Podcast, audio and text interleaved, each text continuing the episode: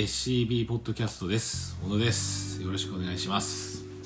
えー、っとですね、今回も、えー、映画ということで、年間ベスト、2023年の年間ベストをやってますけども、この方に来ていただいております。はい福田ですちょっと元気にね、改めましてはい寒いですけど、よはい、はいよろしくお願いしますろしくお願いします。えー、っとですね、今度は福田君のですね、5位から1位というところで語り尽くしてもらおうと。はい。いうランキングになりますので。はい。でまあそれ終わったらちょっとあれですね。あの来年の映画こんなの面白そうだよの話して終わりにしたいなとはい。思いますんで。はい。お願いします。かしこまりました。じゃあ。はい。えっと5位が、えっと、1秒先の彼女ということは台湾の、テーマの。はい、映画でございますね。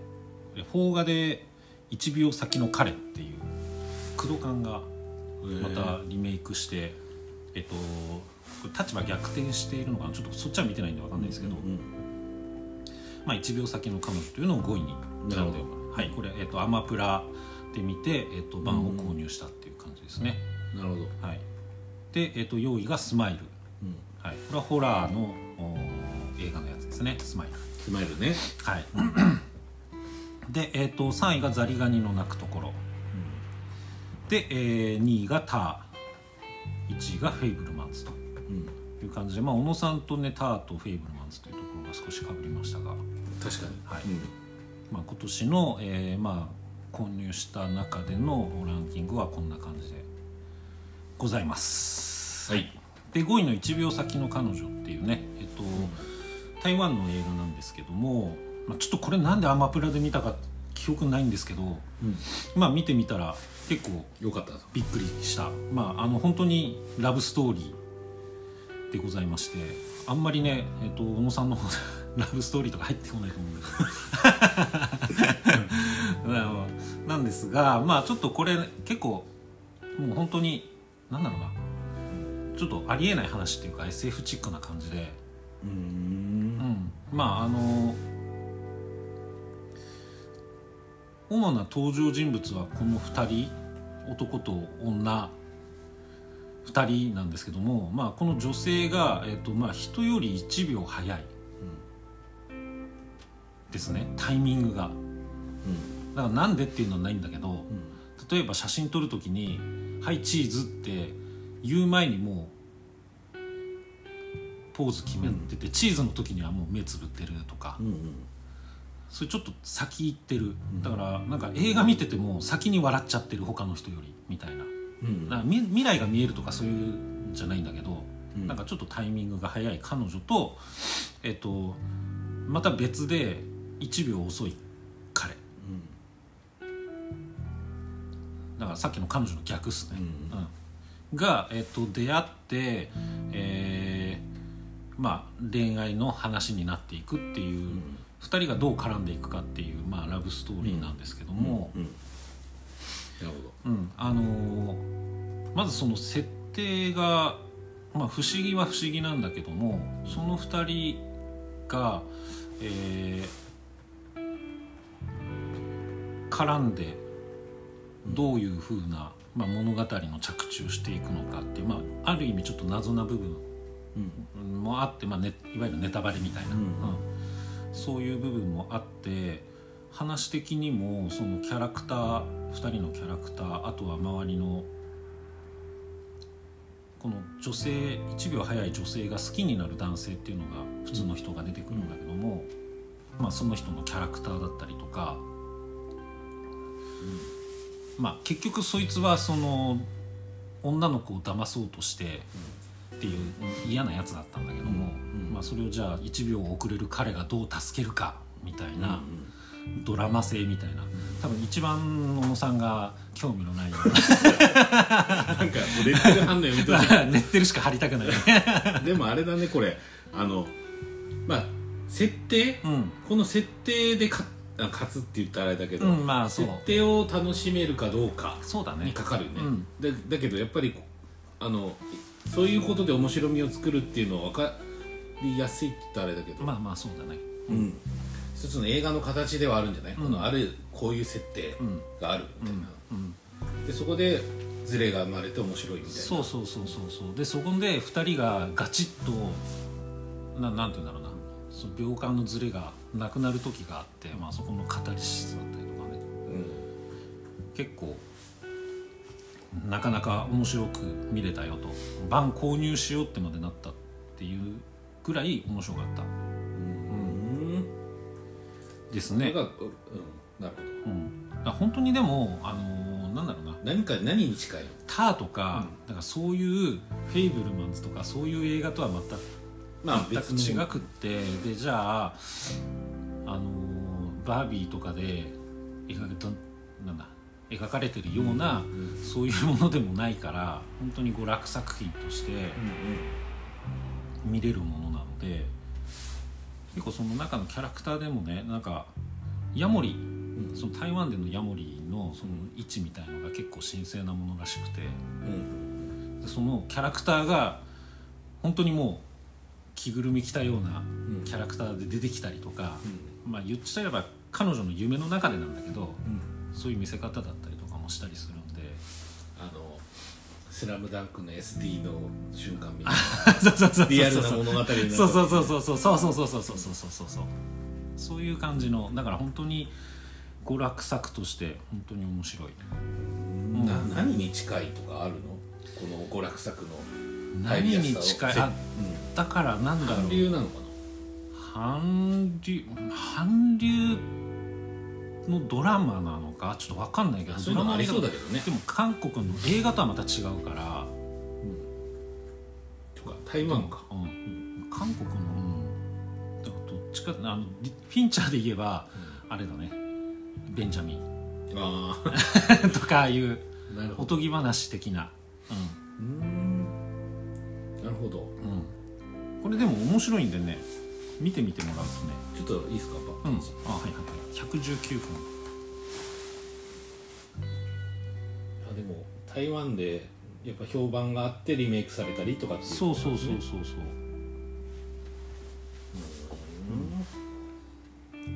なんか版もすげえ安くて2200円とか。本当だね。うん。ブルーレイなのに。そう。うん。ちょっとアマプラで見れますアマプラで見れます。あビターズエンドなんだ。ビターズエンドじゃなかった？オッペンハイマーの IQ も。あ本当に？違ったっけ？な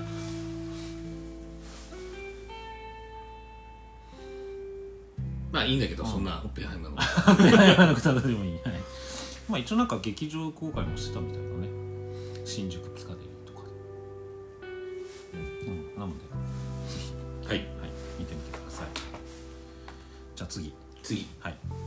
スマイルスマイルはい。えーこちらは、まあ、ストーリーはね精神科医のローズというえーケビン・ベーコンの娘さんですね、が、えーローズ役ということで、えーローズは、えー数日前に教授の自殺を目撃した学生ローラのカウンセリングをする、まあ、ひどく怯えた様子のローラは、えー突然桜橋ローズに向かって笑顔を浮かべたまま自らの首をかき切って絶命してしまう、まあ、それ以来ローズの周囲では人々が謎の笑顔を浮かべて表変するなど不可解の出来事が続き彼女は精神的に追い詰められていくと。うん。いうまあ本当にザ・ホラーって感じですね。うん。これは見たんですか？見た。あ見た。うん。珍しいね。またレッテル貼られて レッテル貼りの。貼りまくりられてるけどえーとこれは監督がパーカー・フィンという方この人でもこれが長編2作目とかまだ出始めの人なのかな？うん。うん。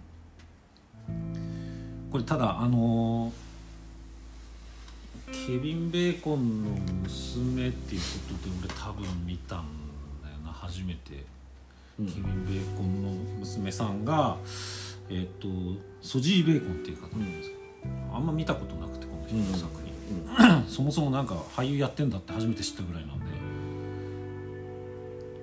で。でまあそれでネットフリックス今見れるのかな？で見て。えスマイル？スマイル。スマイルでもそっか。U ネクで見たのかな？僕は。課金して。あそう。うん。そうこれでまああのブラムハウスとかね、結構ホラー流行まあまあ流行りっていうか構、ね、うん流行ってるもんね。だからブラムハウスっぽいかな。なんか、うん。うん。で、えー、と配給がユニバーサルか。パラマウントですね。パラマウントなんだけど。なんか そあの全然悪い印象はないんですけど、そのホラーって、うんそんなにあの好きなジャンあのジャンル映画じゃないなっていうのはなんか最近思うことだねあー。例えばあのバーバリアンとか見なかった？バーバリアン？なんかエアエアなんとか B&B みたいなさ。あの民泊したところが、見てないかうん地下に何かがあるみたいな。なあ。それもなんかホラーね。いはい、あんま得意じゃない？うん。ああはいはいはい、結構それも話題になってうん、そうだね、ううんビル・スカイスがあるとビールスそうビールスカイスカールと、一個の方かな。あえー例えばさ、うん。ホラーでだから「アス」とかジョーダン・ピールとかめっちゃ好きなんだけど、あとはそのうんアリアスターもいいと思う、うん。だけどそのブラムハウス系であんまりこうこれ刺さったものがあんまないんだよね。ーそうだね。好き嫌いが分かれるのかな、うん、あとジェームズ・ワンもそあんまりいらんで。ああそうらホラーって、マリグナントか。うん。まあマリグナントブラムじゃなかったっけかな。ブラム確か。うん。ジェームズ・ワンがブラムとちょこっと組んでたりしたから。だから結構さ好きな人多いじゃない、うん。周りにも、うん。多いから、うん、すごいその魅力を知りたいんだけど、イット・フォローズとかもなんかあんま苦手。うん、あイット・フォローズはいい。好きなの好きだった、うん、ムっぽいけどね。イット・フォローズってだって誰だっけ？不気味な感じね。うん不気味な感じ。だからあのこれもう本当に主観なんだけど、うん。うん。まあでもスマイルはそういうちょっと安っぽい感じがなかったように見えた。かあのー後半さ結構チープになっちゃうじゃん、な、うん。出てきちゃって。うん。そう。でそれってバーバリアンも同じって言ったらあれなんだけどそのそれじゃなくてもうサスペンスだけで描いたら絶対面白いのにって、うん。ちょっとねもったいなかったようん。ねだ、からサスペンスをもっとうん。やればいいのにっていう、うん。その、うん、それまでの伏線っていうか、うん。わかんないけどそのそんなのが面白いじゃん、うん。あのなんで笑ってんだみたいなところをでみんなが感染しててみたいなところが面白いけど、うん大団円っていうかわかんないけどそういうところはもうそうなんだよね。だいかららないなって思ってしまうんだよね。そう。スマイルもだから後半までいっちゃうと え見せちゃうんかいと、うん。そんな感じになっちゃうんかいっていうのはあって、そうそう。だからホラーとしてはあれなんだけど、そこまでが俺結構好きだったんで。多分でもそそれは思った、そのそれまでのこう要は病気に間ち病気っていうかある程度の精神疾患に間違われていくみたいなところはいいなと思ったけど。ね、とかあのこのベーコンさんの役の人の 病院の配色っていうのかな。うんうん。病院の中の色なんかみ、うん。変な水色とか。でカメラも結構画角的になんか変な位置を映しながらうん、なんかもうさだいぶ前で忘れたけどなんか助手みなんか助けを恋に行くんだよね。うんうん。そうそうその部屋に行ってうん。ネットで調べるみたいな、あだったよね、うん。だからそうなんかそのバーバリアンというのごっちゃになってる バーバリアンがねだから買ったホラーがちょっと今今年少ないんだけどその中ではでもホラー好きではあるってことね、うんうん。例えば今までだと何が好きなの？いやだから「イット・フォローズ」とかトロツは良かったね。あとはシャマランの「ビジ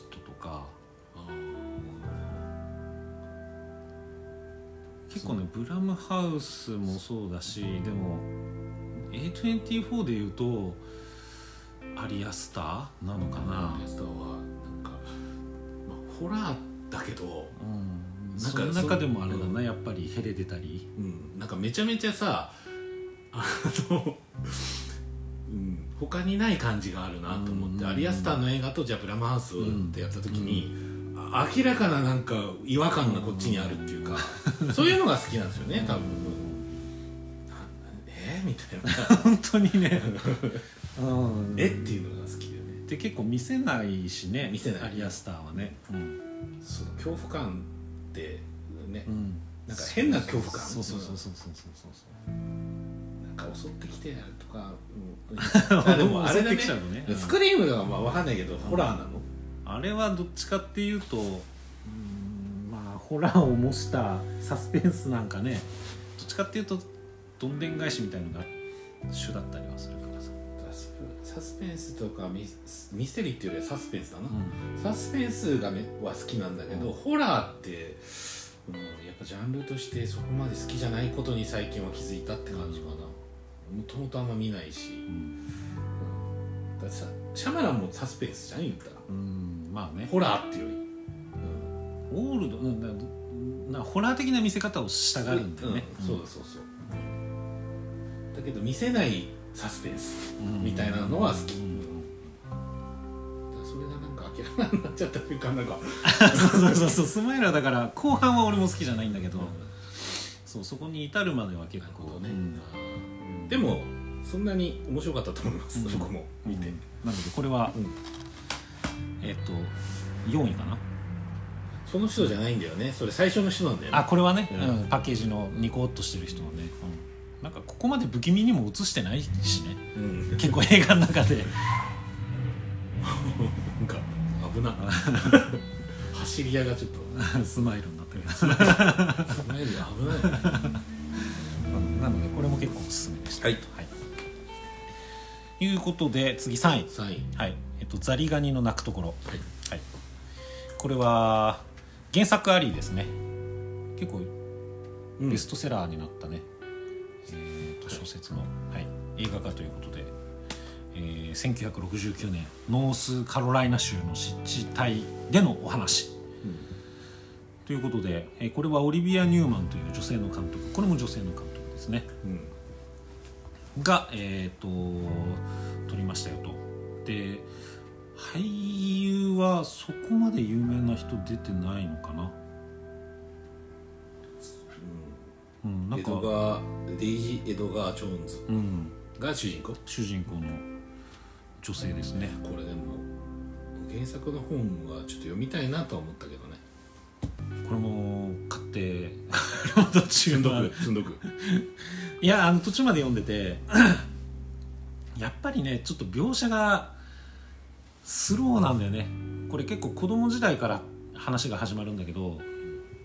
でえっと話の主軸は、まあ、殺人事件が起きて 犯人は誰だみたいな部分ミステリーがあって。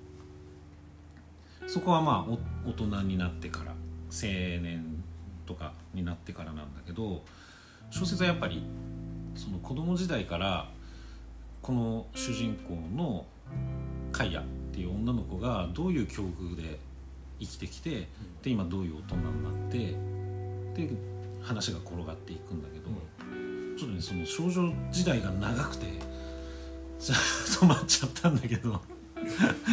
小説ってね、まあ、そういうもんそういうもんなんだけどね。だから映画があってそれを小説で読もうとするからそうなるけど、うん。小説だけしかなかったらそれが本当はね。普通だからってそう感じだよね。そう。だから読んでから途中で映画を見ちゃうからダメなんだよね。そうそう。だと思う、読み切ってからちゃんと見た方がよかったなとは思うんだけど、そうけだから原作本ね、うん、まあまあまた見たい映画の話ですそれはしましょう、はい。でだから面白いんだこれは。これはね、えっとノースカロライナで実際撮ったみたいでして。あの このオリビエ・ニューマンって人もそんなに撮ってないまだ。うん。うん、シャーロット・ウェルズさんみたいな。うん、そうなんです。なんかもう女性監督の時代かなとか。本当だね。ここまで来るとね。あああのセセリーヌ・シアマとかさ、あの燃える女の肖像の人とか、うんうんうん。燃える女の肖像にあのターの人出てたんだけどなさああそうだね。だからまあそだね。そうう細かい話だけど。だから女性監督すごいな。あれ今回のマーベルズもそうなんじゃない？ああそっえかそっか。俺わかんないけど。確か。とかあの DC の「ワンダーウーマン」とかああそうも女性だし。女性の監督来てる。説、すごいよね。うん、まあ女性が撮っていてだから女性目線であで原作者も女性なんだよねこれね。あうーんとディディディーリア・オーエンズってこと？そうですそうです、うこの方も、うん、女性でだから女性えっ、とね特典見ると、えースタッフ周りのうん。照明だったりとか衣装とか。うん。そこら辺も結構女性で固めてて。うん結構女性主導で撮っているような映画でございました、でそのロースカロライナ州ってまあ行ったこともなんかその見たこともないんだけども、うん。すごく幻想的な、うん。あのー場所で、まあ、湿地帯があるような、うんでそこの湿地帯でえっ、と、すまあ、殺人っていうかある死体が見つかってじゃあ犯人は誰だみたいな話のうん主軸はあるんだけども、まあ、あんまあんまそこになんだろうなフォーカスっていうかその犯人探しを躍起になる物語ではなくってうんうんじゃあそのカイヤっていう少女がそこに、えー一応疑われるのはカイヤなんだけどでじゃあカイヤはどういうふうに生きてきたのかとかじゃあその初恋って書いてあるけどその初恋の相手とどういうふうな、えー、と関係で、まあ、一回ちょっと別れちゃうんだけどどういうふうに別れてじゃあまた再会してとかじゃあその死んだ男の子とカイヤはどういう関係だったのかみたいなそっちの方の話フォーカスしている。なるほど。心優しき一人の青年とこの死んだ青年って一緒なのあそれはまた違うの。死んだ青年はまたとんでもなく嫌なやつなんで。嫌なやつかどうか分かんないけど。そうなんだね。そうそうそうそうそうどっちかっていうと剣みたいな。見てないけど。剣剣ダム的なね。剣。ダム、まあ、ちょっとこう。男性、うん、ザ男性。だから1960のね。だからその心優しいっていうのはあのその少女時代からカイアにこう目を向けてで結構カイアのその少女時代っていうのが、えーと、兄弟が5人ぐらいいるのかな、うんうん、で結構裕福ではない、家庭の生まれでで、まあ、湿地帯の近くに住んでいるんででお父さんがもう結構暴力だったりとかそういうのを振る家庭で、でもうほんとちっちゃい時にお母さんが出てっちゃって。で兄弟も出てくるん。でうん。うん。えっとちょえっと1人2人。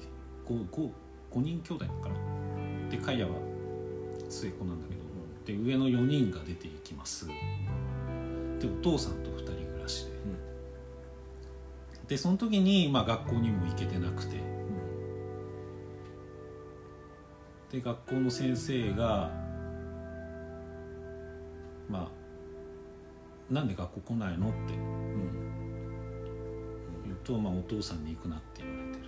うん。だから勉強も、えー受けられない。うん。で学校行くはい行くんだけども友達もできないし、うん。あそこに住んでるあの子だみたいないじめがあってまた行かなくなっちゃってみたいな。うん。でもそのちょっと町の方に行くと商店街があって、まあ、そこの商店街のおおじちゃんおばちゃんは、まあ、そういう境遇でお父さんもよく知ってるしうん。ちょっと優しくしてくれるみたいな。うんでその2人が結構キーマンにもなってくるんだけど、うんまあ、そういう環境の中で今度お父さんも出て行って。一人になる、うん。うん、で一人でじゃあたくましく生きてった中でその心優しい青年と、まあ、初恋になりでも一緒にじゃあ未来を誓う誓い合うんだけど男の子は別にその貧乏じゃないんで大学行くっつって大学行ってもずっと一緒だよみたいなことを言うんだけど、えっ、となんかクリスマスかなんか年末か年末に帰ってくるよって言ったんだけど帰ってこなくて。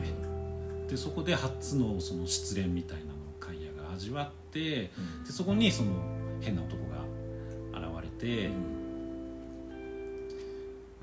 でちょっとこう仲良くなるんだけど、うん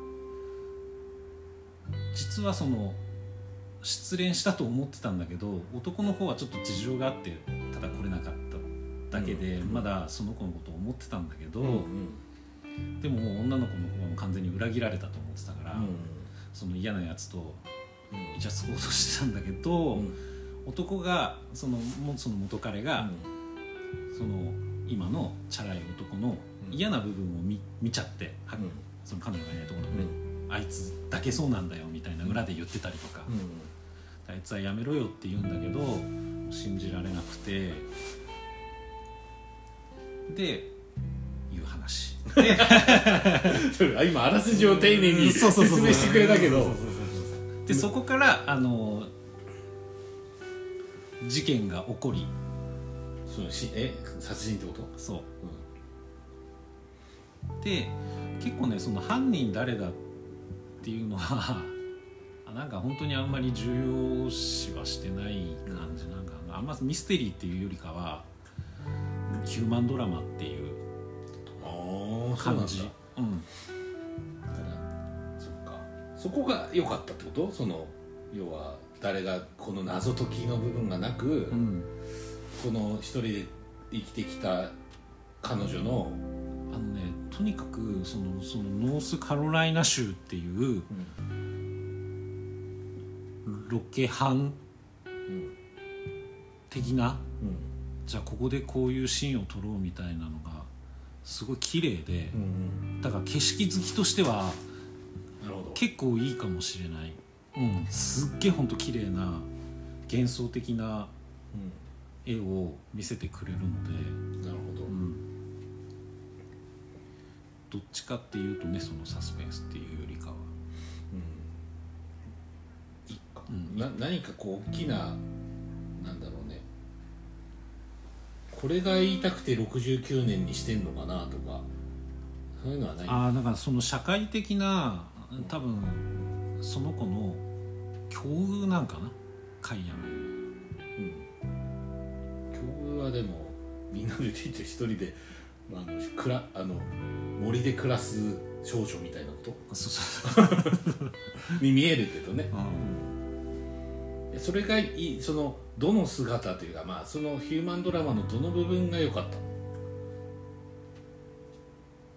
そうね。いや景色。見てみ見てよって。伝えられなくてすいませんだけど、いや俺もそんな伝えられてないけどさ、うん、なんか難しいけどねそのやっぱうんなんかね本当に幻想的なんだよね、なんか。じゃあ風風景というかうん。あの風景みたいなこと？うん。うん。そんないい？んだよかったですよ、うん、なんかそんなにいいんだって自信なくなっちゃうけど。ねいそんなにいいや自信を持って。自信なくなっちゃうけど。俺の意見なんてもう。あの全然紙くずみたいなもん。あかゆずで。全然自分がいいと思えばいいし。でこれ音楽が、えっと、マイケル・ダナっていう人が、えっと、サウンドトラックやってて、この人はあの処刑人っていう、あのまあな昔のマクマナス兄弟のえ？こっちの。え？わかんないか。あれえっと処刑人ってだって ノーマンリーダスリーダスだよね、うん。そのうん。映画で、えっとサントラやってた人なんだけど。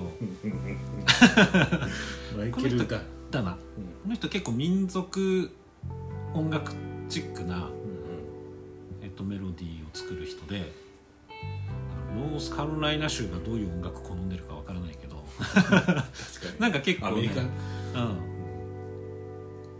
マッチしてたから。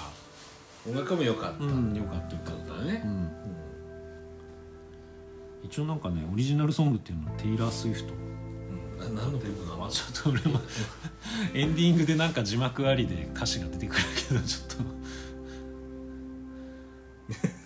よくわかんなかったな。イース・ウィザースプーンってなんでああの制作葬式だね。出てはない。だから本当女性で固められてる制作は。なるほど。うん。景色を見るのにはいいと。でも好きかもしれないですよねこういうの。いいかもしれない。うん多分好き、うん。あの多分好きではあるかもしれない。ねぜひ。はい、はい、見てないんで何ともね こう言えないからあれだけど。見ましょう今度。2人で合わせて。なんかか。だから課題映画シリーズっていうのやればいいんだよ。はい。で2位はタ タはさっきねお話しした。んですそうだね。はい、さっき話したね。はい、で1位。1はい。フェイブルマンズスティーブン・スピルバーグと。うんいうことで、えーこれはね劇場にちょっと見に行けなくて買いましたよああなるとはい。ほどなそれはななぜ買ったの？見たかったから。え劇場行かなかったけどか行けなかったけど行けなかったから買った。で見ようと、はい、ちょうどその時なんか AI とか宇宙戦争とかそういうのを見ててスピルバーグでまあスピルバーグの自伝的映画っていうのとまあちょっとその時たまたまハリウッド映画の終焉という、うん。まあ、支援書を読んでいて、そこでも取り扱ってたんで、まあ、ちょっと見よ見ようかなっていうなるほどなるほど、うん。まあそういうのもいろいろちょっと重なってね。購入しましたよと、うん。はい、いう感じでございまして、どうだったですか小野さんの方くない 入ってましたけど。あ俺あの4位、ん。4位？か。4位だね。4位にしてた。いやーよかったねこの映画はね。あの、うん。いろんなふうに言えるとは思うんだけどまず、え映画にでなんか出会う瞬間？はい、え映画に出会う瞬間っていうかそのスピルバーグ少年が、うん映画に出会う瞬間が描かれてるっていうか、うんうん。でまあ劇場で見た、ん。あれはなんなんだっけ？リバティバランスじゃなくてなんだっけ？最初に見たやつ。忘れちゃった。最初に両親と一緒に見に行った映画、はいはいはいはい。が列車が追突するじゃん、うん。うん。で列車が追突したものを、うん。うんと要はそれ両親に買ってもらった、ん。えー、と言ったら列車のおもちゃでね。おもちゃで再現をするシーうん。ンっていうのがまず一個のハイライトかなと思って、うんだからその激突した時ってこんな感じなんだうん っていうかそこな激突なんだっていうね。うん激突うん。で激突を取るうん。ところから映画っていうのはまあ映画っていうのはっていうかスピルバーグ少年、うん。うん、でもともとリュミエール兄弟ってさ、うん。映画の最初って列車がうん来るところからうん映画って始まってるから、うん。そことも一緒だし、うん。だから映画のダイナミクスというか、その人を引きつける瞬間っていうことを発見した瞬間っうん。ていうところがまず最前半のハイライトとしてうん。ありましたけどどうでしょうか、ね。だから 自分は「スター・ウォーズ」のピソード6なんだよね。うん、あそんな瞬間がおサミー少年と同じ。僕の場合はって監督みたいな、あったからね。だから多分一人一人にそういうなんか映画じゃなくてもさきっと何かあるうん。のをまあねスピルバーグっていうそのね映画うまい人がさうん。こんな感じで出会ったんだよっていうシーンをさうん。ね撮るっていうねすごいよね。ね、まずそそこなんだっていうのがあったよね。うん、っていうかまあそっから描いてくれるんだっていうのもあったよね。うん。だから逆に言うとそれだからよかったんだよね。例えば別にインディ・ジョーンズ撮ってるところがさうん描かれてもって感じするっていううんまあか確かにね、でまあそれが一個あるのとあとはやっぱり父親うん。科学者の父親ポール・ダノンのねミシェル・ウィリアムスの母親、うん。この2人の子供であるっていうことのあなんかうん示していることって言ったらあれだけどもともと科学映画っていうのは技術なんだよね、だから要はあれをこう何？そのし活動写真っていうぐらいだからさ、うん。こう回して動いてるように見えるうん。技術の部分とあとそのある意味芸術であるっていうその両面があるのね、映画っていうあの映画のその、アートフォームっつったらあれだけど芸術形式としてそれがあるから、だから両親がそれを授けるっていう感じがあるっていうか、だからどっちにもちゃんと理解とうん。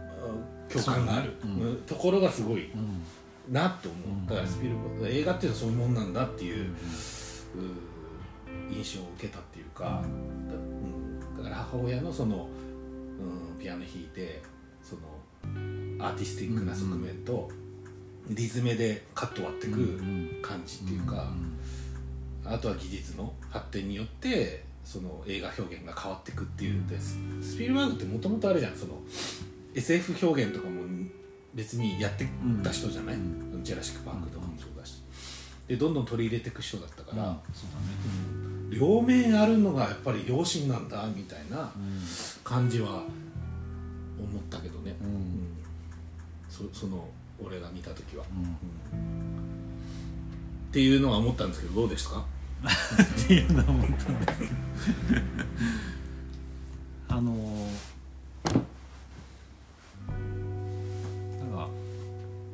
どうでもいい話一個だけしたいんだけど。いやどうどうでもいい話か今からしほとんどしてないから。あ のー子供時代の男の子なんかすごい良かったよね。うんうんなんか科目で。であの子があの映画のあれですよ。ジェームズ・マンゴールドの昔描いた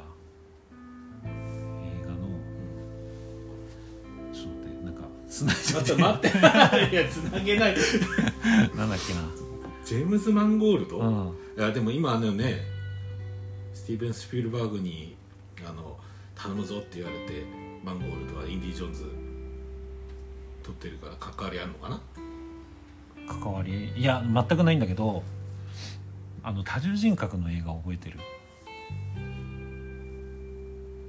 多重人格のジョン・キューザックが出てる。ああアイデンティティ？アイデンティティ。そうそう。アイデンティティのラスト覚えてる。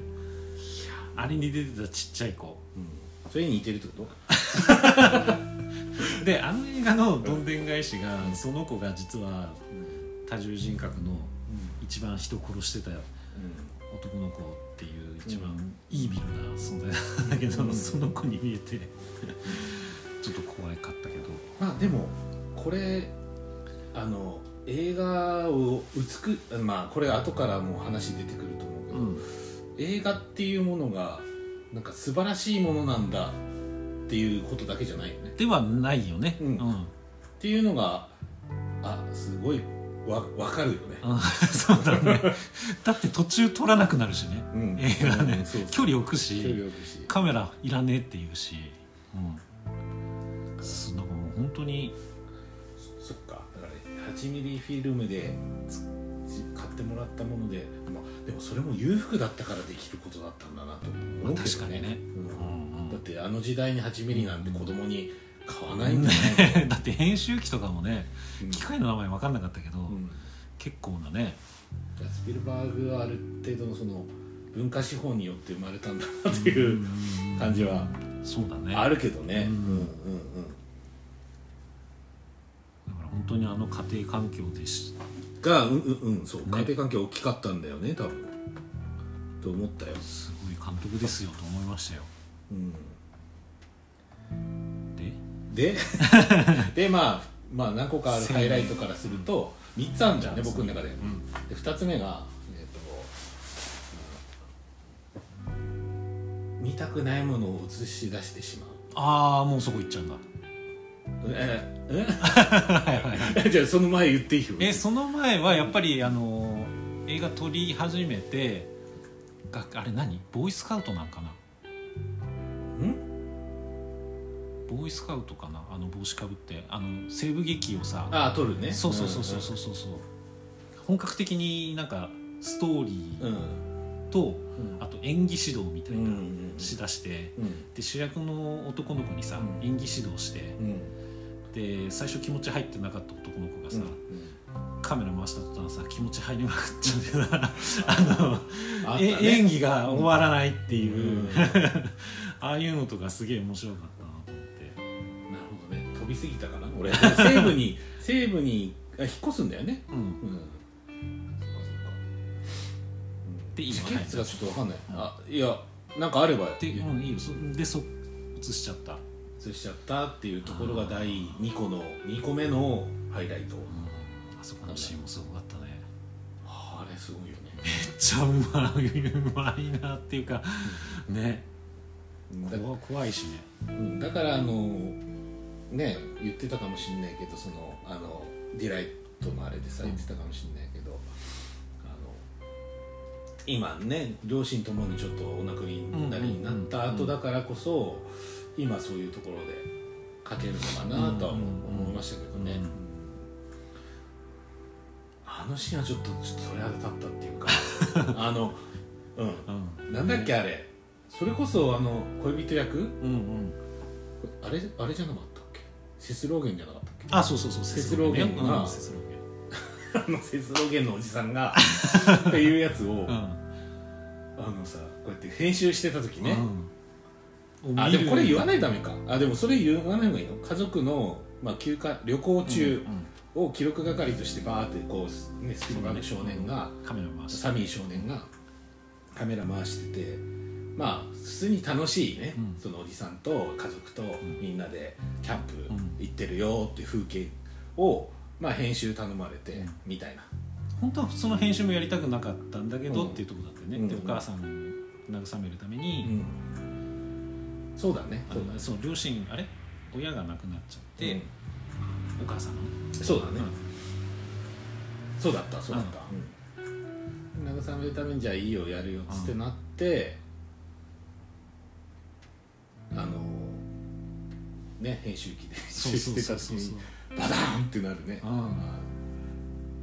ん。でしかもそこからちょっと母親に対して当たりが強くなってってで結果あのクローゼットの中で、これだから。映像をって言っ見せそうそうていやーすげえ映画だと思った、だから結局あのお母さんに見せたフィルムはどういう映像が流れてるかわからないんだけども、俺らは事前になんとなく、ん。あれを見せたんだなみたいなのをその前にね、に散々見せてね。のはないよねだから。でお母さんが見てるシーンはお母さんの表情しかね見せないっていう。このすごいなみたいなのがあってね。でねお母さんもそういうの見せられると思ってないから、普通に来てどうなのっつって最初はねなんか笑顔っていうかちょっとワクワクしながら見てるんだけどだんだん様子が変わっていくっていうその顔の演技も見せつつね。うん。うんいやーあそこはね。そこがまあ第2のハイライトかななんて思ったね。第3はあるんだけどそれも当てられると思うんで当てて。え俺の第3の映画の中で3つあったなっていうのでうん。さっきの、まあ、1個目が衝突場うん面と、まあ、母親の、うん。まあ、不貞というかね、を映し出してしまった、うん。図らずも映してしまうカ,、メラの暴力性、うん。えーで3つ目。3つ目。え有名監督に会うところ？ああそれ4つ目だね。3つじゃあないの4つだったわ。4つ目。あ3つ目。3つ目は、うん学園学園、あーねあそこすごいと思うんだよ。めっちゃよかったね。うんあそこはすごくて、うあそれ説明してんじゃん。いやいやいいよ。やなんで、あれうんとあれはだえ大学か。うん。えっとスピルバーグ少年少年じゃないねもうね、うん、青年？うん、サミー青年が、えっと、大学生の時に、えっと、最後のお卒業式？うん、に、うん。上映する映画。そうそうそう映画でえっ、とみんなで行ったななんだろうねあれ。なんだろうねあれね。ビビーチ。に。えバレエやんだよね。そうそうそう、卒業前のなんかクラスなのか学年なのかで行った旅行のお記録映像を、まあ、編集してうん。卒業式に流してくれって頼まれてたんで、えーまあ、その時にねいた彼女。うん。卒業旅行の時にはいた彼女うん。と一緒に彼女のお父さんが持ってたカメラで、うん。まあ、撮影をしてましたと、うん。でまあなんか設定上彼女がいたらしいんだけどあれ何人かの彼女が複数になってるみたいね。あの実在の。ああまあまあまあフィクションも入ってるからね。そうそうそうそうそうだからあの子だけの性格じゃないみたいなんだけどね、あのいい複数の性格を混ぜた感じうんにうんなってるってことで実際ああいう子はいたみたいで、でまあその撮った映像を編集してえ卒業式で流すんだけど、まあ、大学か。でも大学入った時にそのサミー少年はユダヤうん。のね、えー人だからっていうので差別を受けていじめに遭っちゃうっていう、まあ、シーンがあってのそこに行くんだけども、そうだね。だからいじめっ子がいると。うんでいじめられたのも事実だったらしいよね、うんで、えー、とその撮影をして編集して流した映像がそのいじめっ子のうちの、えーまあ、複数人いるんだけど主に2人がハイライトされてて、まあ、1人は、えーすごくかっこよくヒーローのように映している。のともう1人はちょっと惨めに映像として映した例えばその子が女の子に一緒に遊ぼうよって言ったらふ振られたかなんかなんでね、うんうん。でまあ意図的かどうかは分からないけども、まあ、そういうシーンだけ切り抜いて編集してヒーローとちょっと惨めな感じで卒業式に流して、まあ、拍手喝采でうん。ヒーローの人はもてはやされてで、えー、と惨めな人はなんかちょっと笑い物にされてっていうねシーンがあって。でそっからのそのヒーローに取られた人とのやり取りっていうのが秀逸でしたね、ついでしたね。そっちに行くんだっていう、そういう話だったんだっていう。だから映画っていうものが、うん。無限大のなんかなんつうのやれることの、うを表してるっていうか、うんそのええ何？撮影と編集によって、うん。えー何？どどのようにもっていうか、うん。どんなも作品にさえしできるっていうか、ん。見せられる見せられるっていうのをこうち力量で示すっていうのはすごいすごいなと思って。だから男の子はヒーローに取られた男の子はスピルバーグがまあ喜ぶかと思って、ね。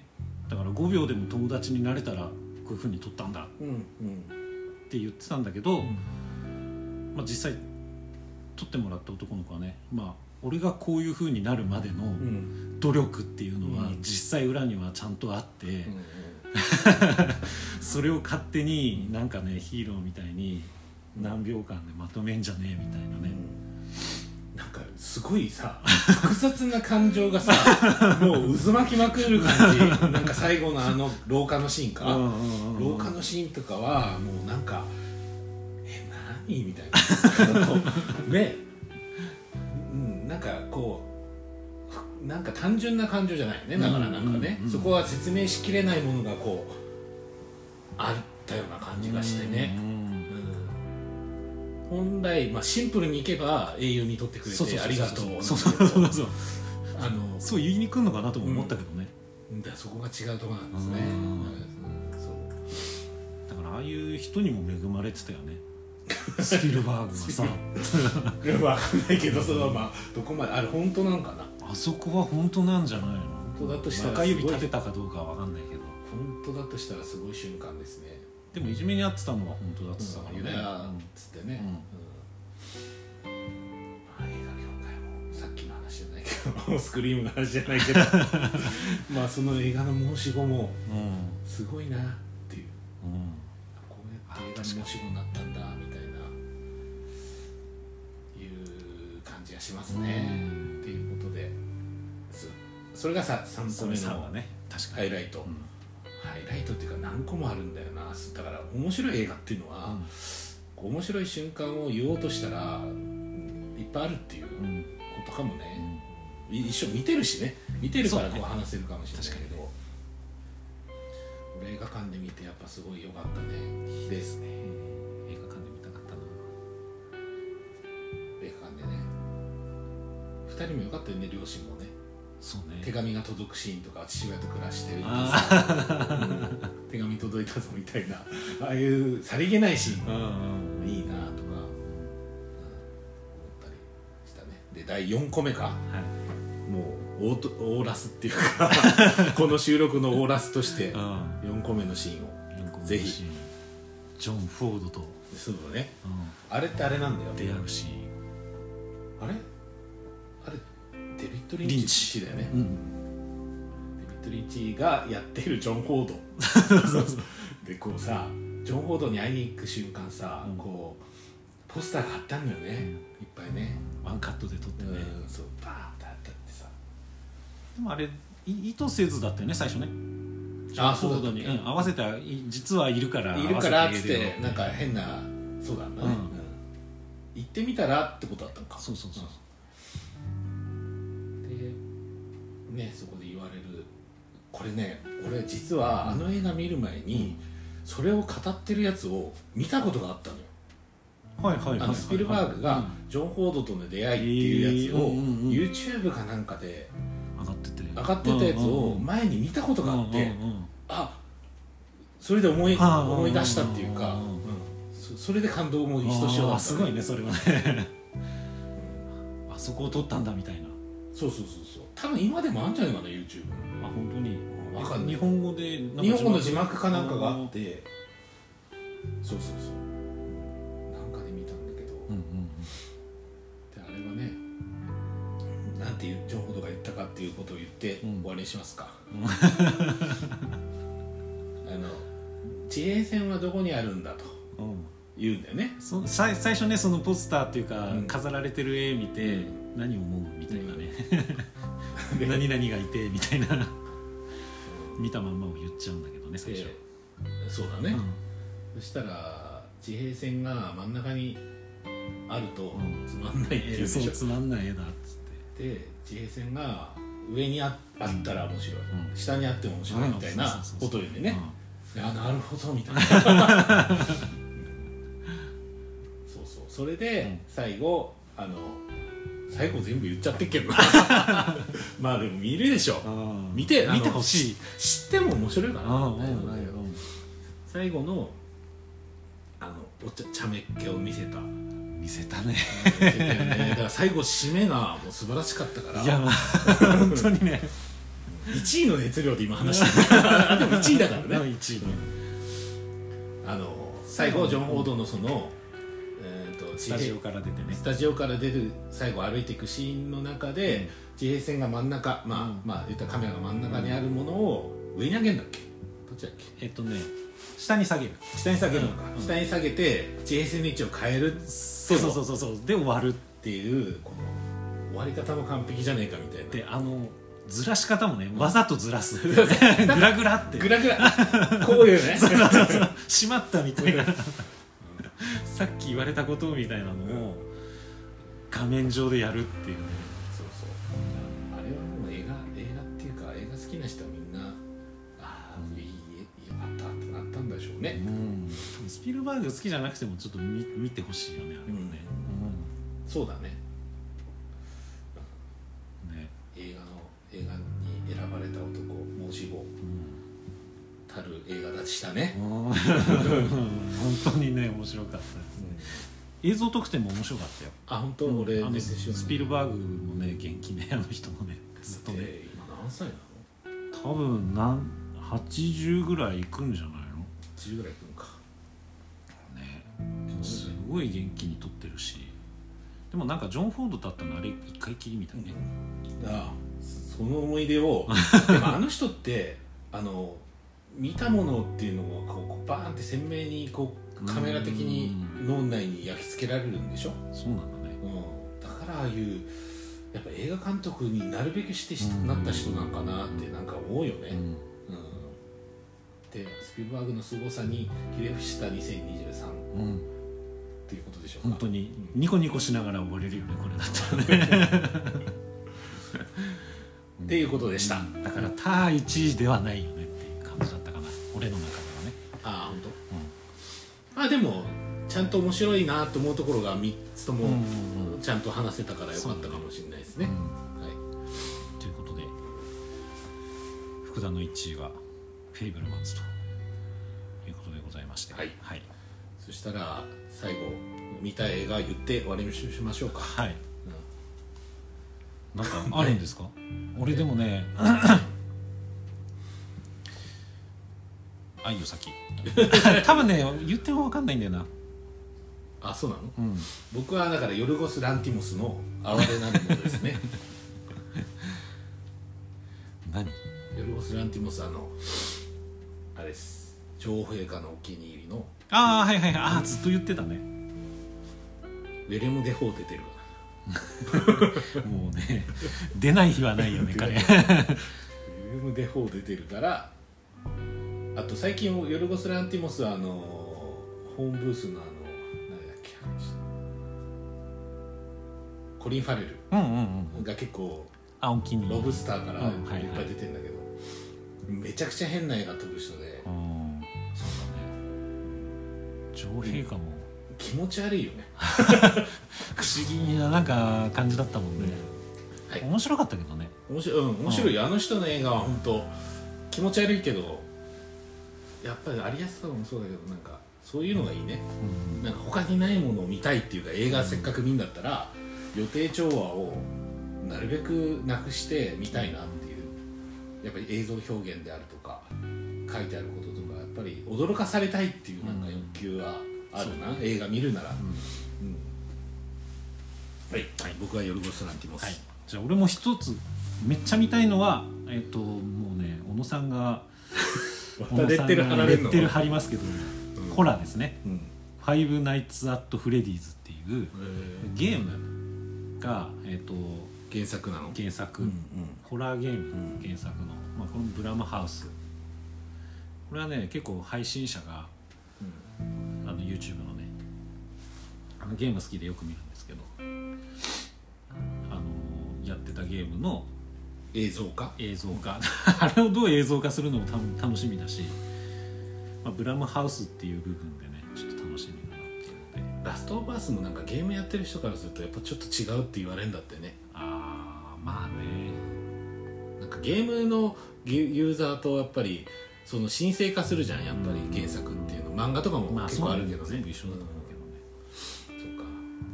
あとはアリ・アスターの映画新しいボーのそうねとか。アリ・アスターあとない？オッペン。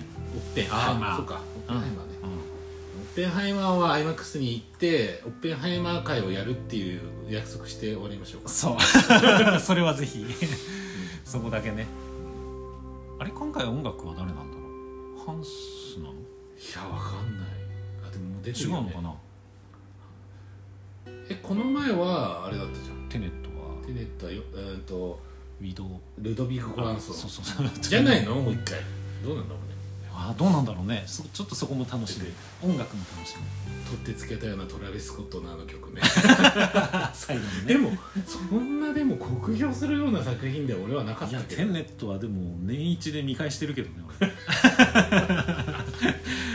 いや本当面白いよテネットは。だからだからやっぱり映画館で見たい人まああのね人の一人じゃない、うんうん。多分あのフィンチャーとかもそう頑張ってフィルムで撮ってるっていうん。う人でもあるし、ね、アイマックスのね。一時期ねワーナーが配信やるっつって怒ってさ、あそうだね。今だったらワーナーじゃないんだよね、ユニバーサル、うん。だから、まあ、そういう映画産業もハリウッド映画の終焉と言いつつうん。まだまだ頑張ってほしいと。ハリウッド映画も、っていうことはい。2003年、で2003年？2023年だね。じゃあ2024年一発目の映画界は、えーオッペンハイマー、アイマックス界っていうことではい。終わりにしますか。はい。ぜひ、何月公開かね気になるね。でも3月デューンなんでしょ？3月10デューンだからその前であろうと。予想して。はい。福田君がちゃんとよ予定を空けてもらえれば実現します。アイマックスはでも埼玉。うんだから埼玉行ってあ来んの？本当に。来てくださいよちゃんと。逆に問いたい。わかりましたじゃあ伺いますんで。はい。はい、よろしくお願いします。ありがとうございました長時間。ありがとうございました